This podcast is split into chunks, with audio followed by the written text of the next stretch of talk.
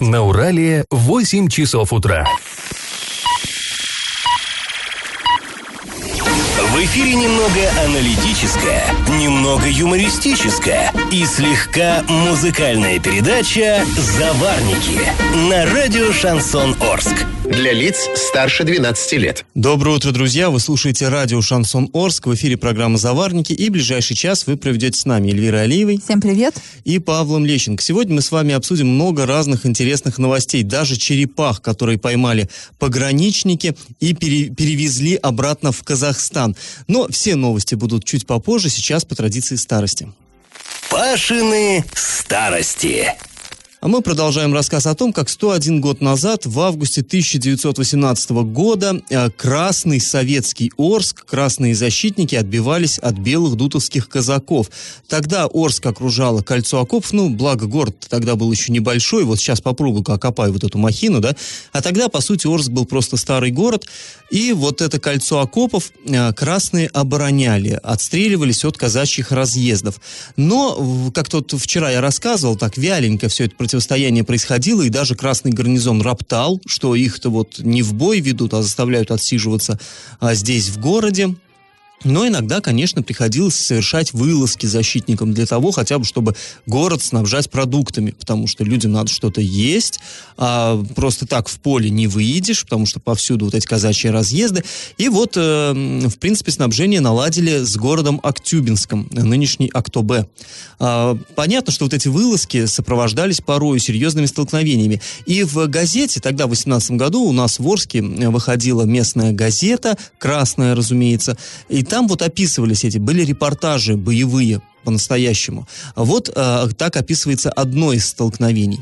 Выехавший обо- обоз с припасами и продуктами из Актюбинска в 12 верстах от Орска имел бой с казаками. Когда обоз начал спускаться в долину, казаки стали залпами обстреливать обоз и отряд. Ну, отряд имеется в виду сопровождение охрану.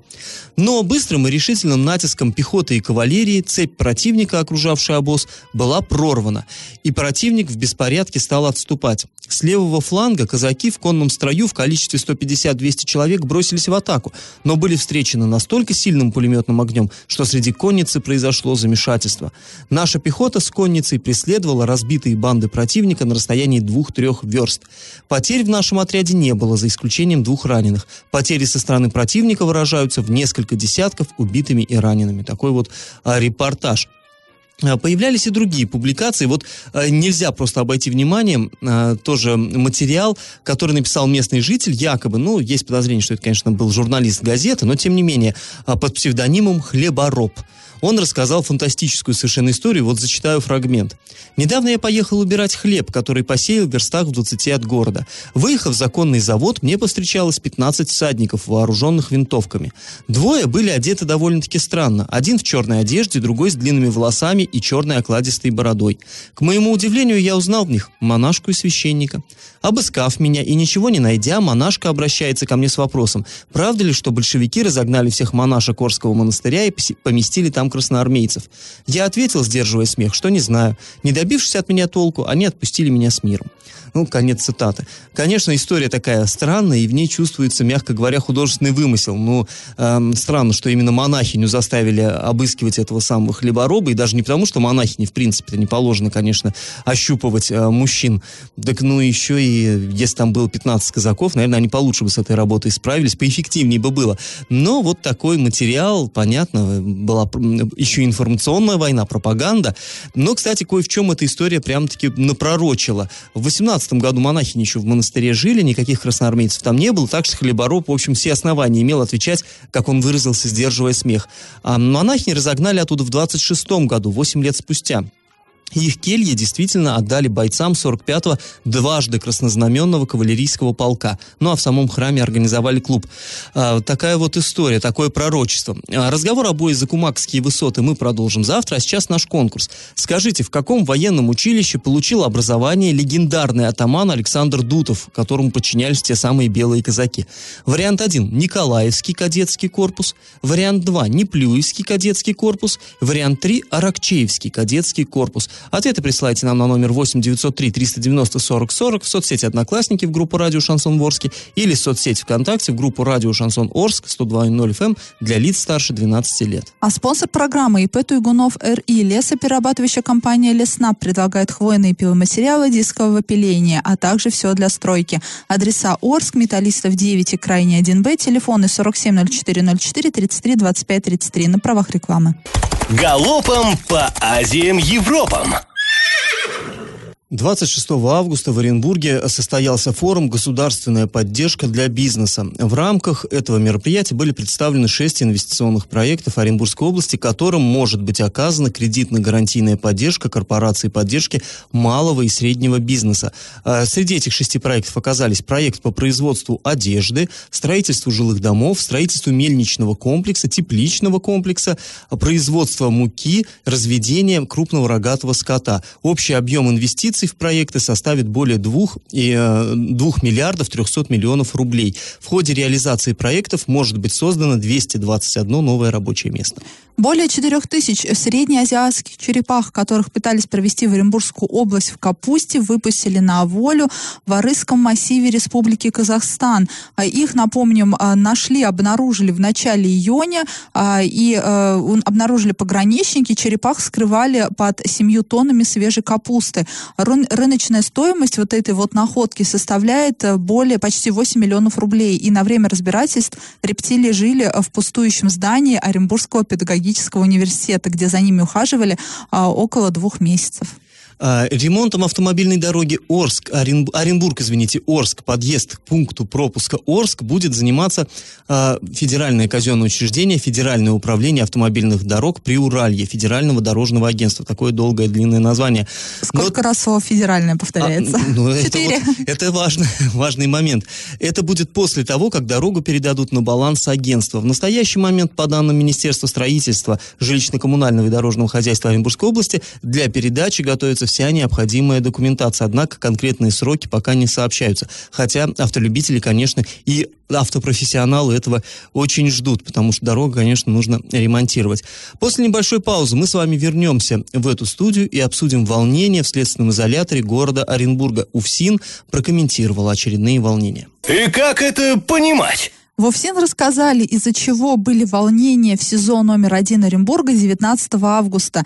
Но на самом деле это не первые волнения в этом СИЗО. Мне кажется, мы несколько раз уже рассказывали. Там есть такая небольшая предыстория. Изначально, а, скажем так, такой мини-бунт, ну, э, масштабным бунтом это сложно назвать, называем мини-бунтом, а, из средств массовой информации в соцсетях называлось тоже это происходящее бунтом, а, произошел в ночь с 11 на 12 июля в СИЗО номер номер один, там люди, э, а там рядом находится жилой массив. Ну, это вообще, эм, по сути, в центре города Да, в центре города, изолятор. там рядом прям многоэтажка стоит, из верхних этажей многоэтажки, собственно, видно, что происходит на территории вот этого вот режимного объекта.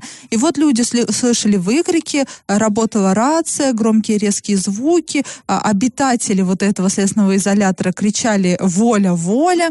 На следующий день э, тоже там что-то происходило, хотя в СИЗО говорили, что все спокойно, но туда то въезжали, то выезжали приезжали вот эти вот автозаки, э, громко играла одна из радиостанций популярных, видимо, чтобы заглушить. Чтобы не были слышны те самые резкие звуки. Да, и Вовсин тогда прокомментировали, что осужденные нарушили режим, э, и в итоге там наказали их, были возбуждены уголовные дела и прочее, прочее. И вот тут, спустя месяц, уже 19 августа, повторяется аналогичная ситуация. Снова э, крики, снова какой-то бунт, какая-то заварушка там происходит. Ну, бунт это, конечно, конечно, все-таки громкое слово, да, волнение, назовем так. И а, мы опять обращаемся в УФСИН за комментарием. И вот какое вчера у нас, Паш, число было? Напомни, пожалуйста. 27 вроде. 27 Вот только вчера, 27 числа, в УФСИН а, все-таки удосужились прокомментировать происходящее 19 августа. Так вот, нам там рассказали, что а,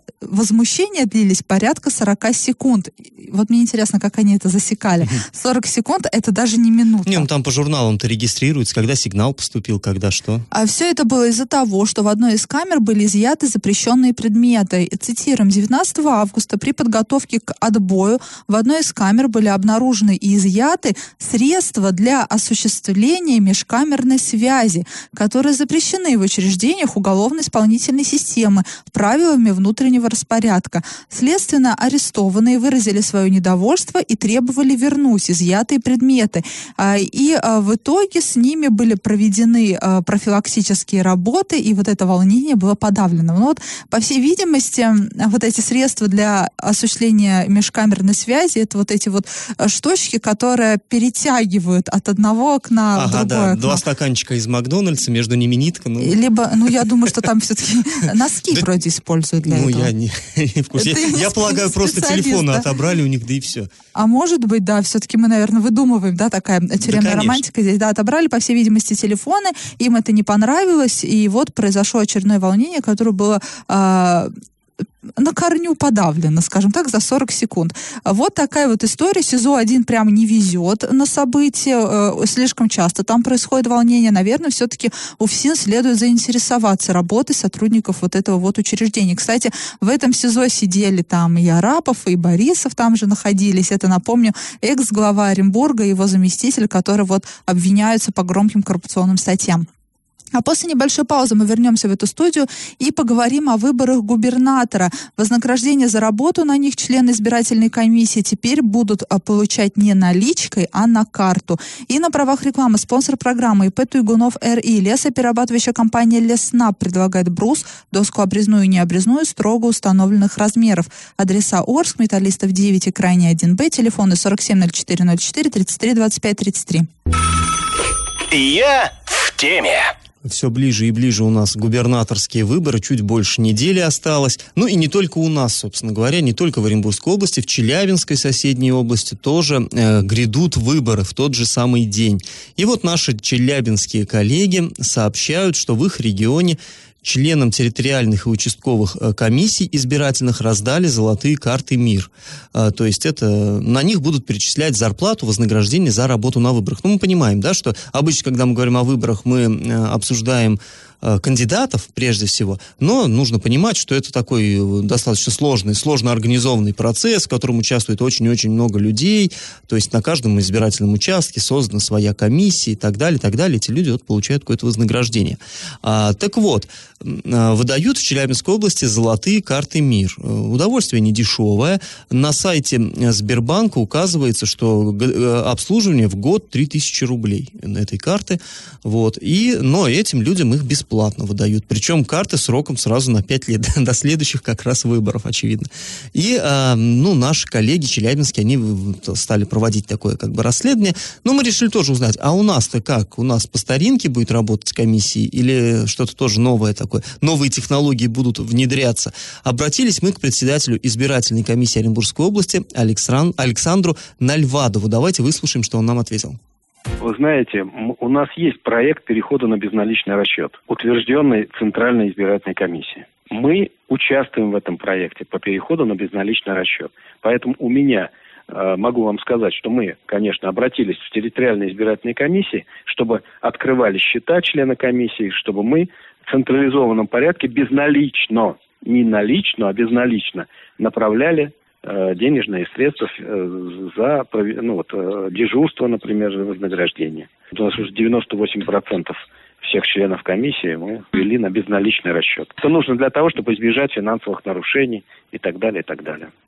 Ну, вообще, опыт показывает, что действительно предыдущие выборы, они были связаны частенько с э, финансовыми да, нарушениями. Орск прославился как раз-таки э, таким громким скандалом, связанным с финансовыми нарушениями И тоже на это выборах. Были губернаторские да, да это выборы. были выборы губернатора Оренбургской области в 13-й школе. Выяснилось тогда, что э, тогдашний директор и завуч э, имели, скажем так, так, порочную практику присвоения себе денег. Ну, то есть, да, когда они наличкой переводятся, эти деньги, то тут их легко, конечно, как-то. Тогда было, было уголовное дело, статья мошенничества и все такое прочее. Ну и, очевидно, это не единичный случай, просто тот был э, особенно громким, потому что это все-таки директор школы. И, и дочь же... начальника управления образования, да. опять же, тогдашнего начальника управления то, образования. То есть все это вот был тогда громкий скандал.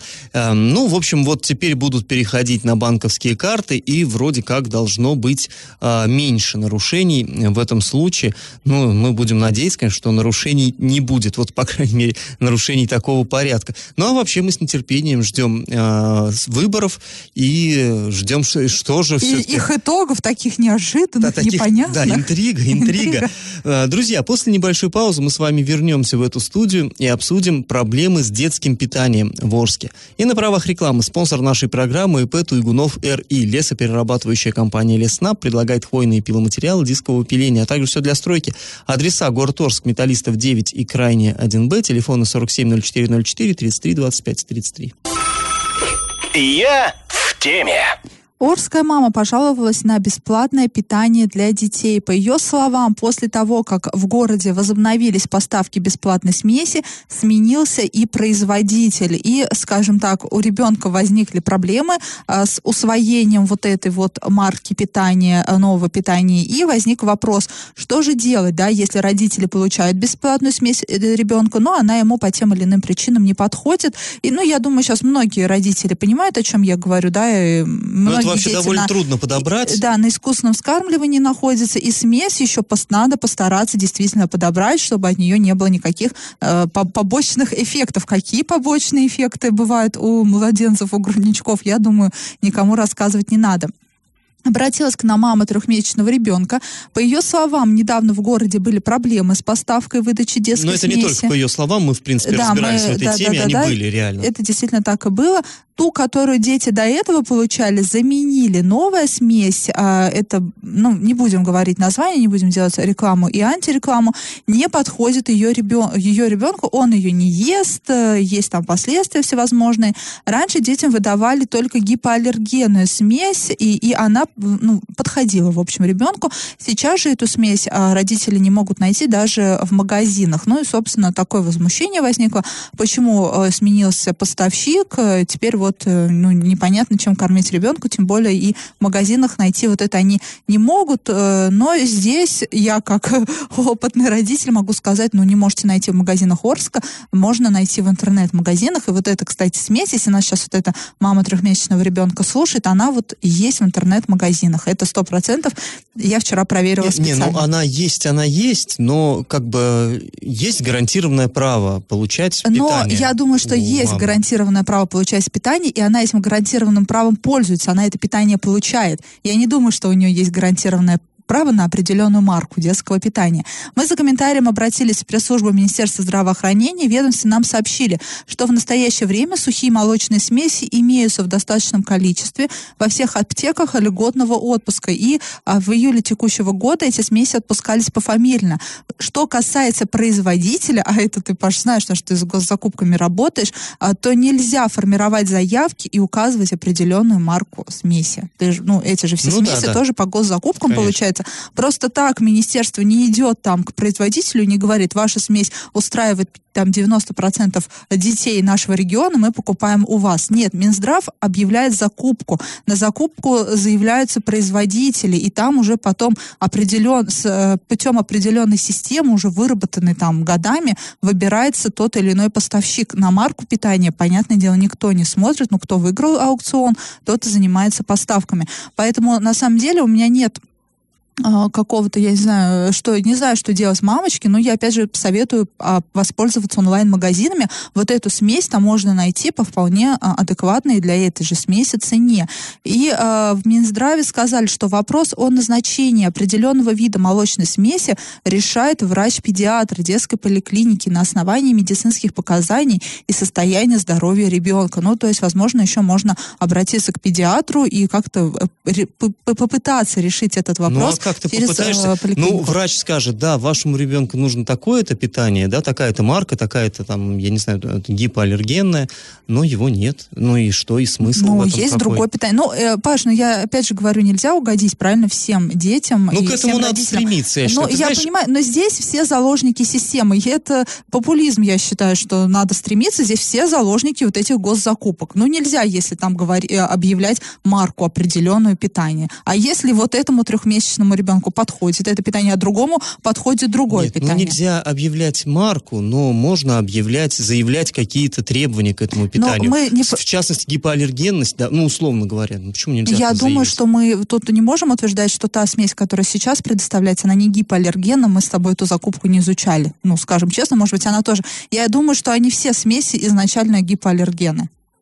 Ну, может быть. Ну, в любом случае, конечно, здесь э, есть, наверное, над чем поработать чиновникам из Минздрава. Как-то, и если проблема есть, надо искать выход из А нее. я думаю, здесь а надо не работать просто сложить ручки и сказать, получается. что, ну, не знаю, там вот какие-то там, да, кто-то там принял какой-то закон, он нам не нравится, но мы... У нас любят власти так делать, понимаешь? Вот и меня это как-то раздражает. Говорят, ну что, да, ну денег нет, ну а что вы, как, как в кино в известном, да? А что вы сделали для того, чтобы они были? Э, в Москва слезам не верит. Ну вот у вас трудности, а что вы сделали, чтобы их решить? Ну, давай Здесь будем завозить в аптеке э, по 100-500 смесей всех марок. Да и ну, все выдавать бесплатно. ну, Нет, я думаю, что здесь, ну, прям а, проблема доведена до крайности, и, пробле- и родители говорят, что не могут найти, не могут в Орске купить эту смесь, это тоже проблема, но ее можно купить в интернет-магазинах, она есть, доставка три дня или там четыре дня, стоимость ее такая же, нормальная стоимость, адекватная для этой смеси. Ну, э, если э, тут э, как бы э, если вам не может помочь министерство, получается и родители тоже сложили лапки. О, господи, нам опять нас Ну, бросили. родители Но не тоже сложат в надо, любом случае, куда им тоже деваться, надо поискать. надо Но кормить. все выглядит именно так, на мой взгляд, именно так Ну, выглядит. а на мой взгляд, все-таки чиновники у нас имеют такую э, привычку пагубную самоустраняться. Вот, ну вот мы сделали все, что могли, ну всё, вот Это что, прекрасно, что у нас с тобой разные взгляды на проблемы. После небольшой паузы мы вернемся в эту студию и поговорим о законодательной инициативе оренбургских депутатов. Они предлагают уравнять в правах всех сельских жителей об- области и восстановить справедливость. Однако это восстановление потребует дополнительных финансовых затрат. И на правах рекламы спонсор программы ИП Туйгунов РИ лесоперерабатывающая компания Лесна предлагает брус, доску обрезную и необрезную строго установленных размеров. Адреса Орск, Металлистов 9 и Крайний 1Б, телефоны 470404 33 25 33. И как это понимать? На сайте Законодательного собрания Оренбургской области опубликован довольно интересный, как нам показалось, законопроект. А, Предлагается внести изменения в региональный закон об оказании адресной социальной помощи. Ну, там длинное название закона. В общем, там предусмотрены некоторые меры поддержки, в том числе многодетных семей. А У нас а, в Оренбургской области, ну, право на поддержку определенную имеют многодетные семьи, которые живут э, в, сельской, в сельских населенных пунктах. Ну, почему, объяснять, я думаю, не надо. А, Во-первых, в принципе, многодетные семьи, они находятся в непростой ситуации, их надо, разумеется, поддерживать. А те, кто живут в деревнях, ну, тех особенно, потому что, понятно, это все-таки удаленность от, э, ну, за, за всякой мелочью приходится все-таки ездить в город. В сельском магазине не так просто что-то добыть, да. Это надо вот мотаться, это транспортные расходы. И это самое главное в деревнях, э, ну, с работой туго. Если она есть в каких-то там, у каких-то фермеров, как правило, там небольшая зарплата в сельском хозяйстве. Эм, А так-то совхозов уже и нету, и люди действительно в очень тяжелых условиях. И вот э, совершенно закономерно их регион как бы поддерживал вот этих сельских жителей. И не то, что поддерживал, а и продолжает поддерживать. Но тут такая штука получилась. А В последние несколько лет у нас в городе активно стали заниматься переименованием районов, а, вернее, переформированием, не только там в названии э, дело, переформированием районов в городские округа. Ну вот самый ближний к нам, самый яркий пример, был у нас город Гай и Гайский район, а сейчас стал Гайский городской округ. То есть вот это все объединили, а, объединили районную и городскую администрации, Гайский городской округ. И, а, ну, вроде бы там логика понятная вот этого процесса, сэкономили на чиновниках, ужали вот эти чиновничьи штаты, все понятно, повысили управляемость и все такое прочее. Ладно. Но получилось, что а, какая-то многодетная семья живет, ну, просто вот на вскид берем какое-нибудь там а, село, Кол- как Колпакское, да, не село, поселок Колпакский, например, просто для примера, а, они там живут, ни, для них ничего не изменилось. Они как жили в деревне, так они живут в деревне. Но теперь формально они жители городского округа, они сельские жители, и они права вот на эту поддержку уже не имеют. Но несправедливость совершенно очевидная на мой взгляд. И также считают вот депутаты, это от э, КПРФ э, выступили с этим законопроектом, и они говорят, что нет, давайте-ка внесем там слова, чтобы можно было э, людей, которые живут в городских округах, но в частном секторе, в частном доме, и таким образом вот как бы вот эту вот несправедливость сравнять и обойти. Тогда сельские жители тоже будут иметь право вот на эту льготу, и по-прежнему восстановится их право на эту льготу. Ну, пока непонятно, к чему выведет вот эта история. С одной стороны, вроде бы, ну, как по мне, закон законопроект совершенно не глупый. Но мы понимаем, что инициативы от э, оппозиции, они не очень часто находят э, поддержку у коллег из партии власти. И, э, а здесь определенные финансовые затраты потребуются. То есть люди эти остались без поддержки, а сейчас им вернуть, так это надо деньги дополнительно изыскивать. Да, надо изначально-то бюджет... они, на, э, получается, чиновники на этом сэкономили. Да, да, да, Может быть, верно. на то и э, делался упор, может да, быть, ну, был какой-то такой скрытый. Ну, ну, неужели, когда переводились э, вот эти вот земли там из сельского статуса в статус э, членов городского округа, скажем так, неужели они не понимали, чем это чревато? Ну, Понимали, не понимали, мы, конечно, не знаем, в голову им не залезем. У нас часто многое делается такое, что удивляешься. Неужели вы не понимали? А, не понимают ничего. Такое бывает, к сожалению. Ну, в любом случае, вот этот вопрос будет рассмотрен на одном из ближайших заседаний ЗАГСОБа. Которое и... состоится, кстати, уже после, после выборов да, губернатора. Жизнь региона у нас делится на до и после, да? До, выборов и после выборов. до и после. Совершенно верно. Ну, мы будем следить за вот этим, э, за судьбой этого закона. И, конечно, если его зарубят, это будет как по мне, так это будет странно и прям вот совсем нехорошо. Ну, посмотрим. А, напоминаем, друзья, что спонсор нашей программы ИП Туйгунов РИ. Лесоперерабатывающая компания Леснаб предлагает хвойные пиломатериалы дискового пиления, а также все для стройки. Адреса город Орск, улица Металлистов 9, улица Крайняя 1Б, телефона 470404 33 25 33. Накипело! Э, к нам обратился наш слушатель, который пожаловался на такую проблему. Есть у нас, э, как бы это сказать, перекресток, где э, улица энергетиков сливается с улицей Елшанской. Ну, знаете, да, возле ДК энергетиков, там вот если ехать из города в сторону, скажем так, Гая, да, то вот этот есть такой вот Y-образный перекресток. Так вот, там есть пешеходный переход. И э, вот нам человек сказал, что как бы он есть формально, а на самом деле его нету. То есть пройти там невозможно. А, водители не пропускают и, в общем-то, и не соблюдают ограничения, там 40 км в час ограничения, а сейчас там сделали новые дороги по БКД, ровные, хорошие, и народ мчится и, в общем-то, плюет на пешеходов. Ну, вот мы э, выехали на место, действительно, там есть знак пешеходный переход, разметки пока нету, зебру не нарисовали, но на самом деле это и не является обязательным требованием, знак есть есть пропускать пешеходов водители обязаны.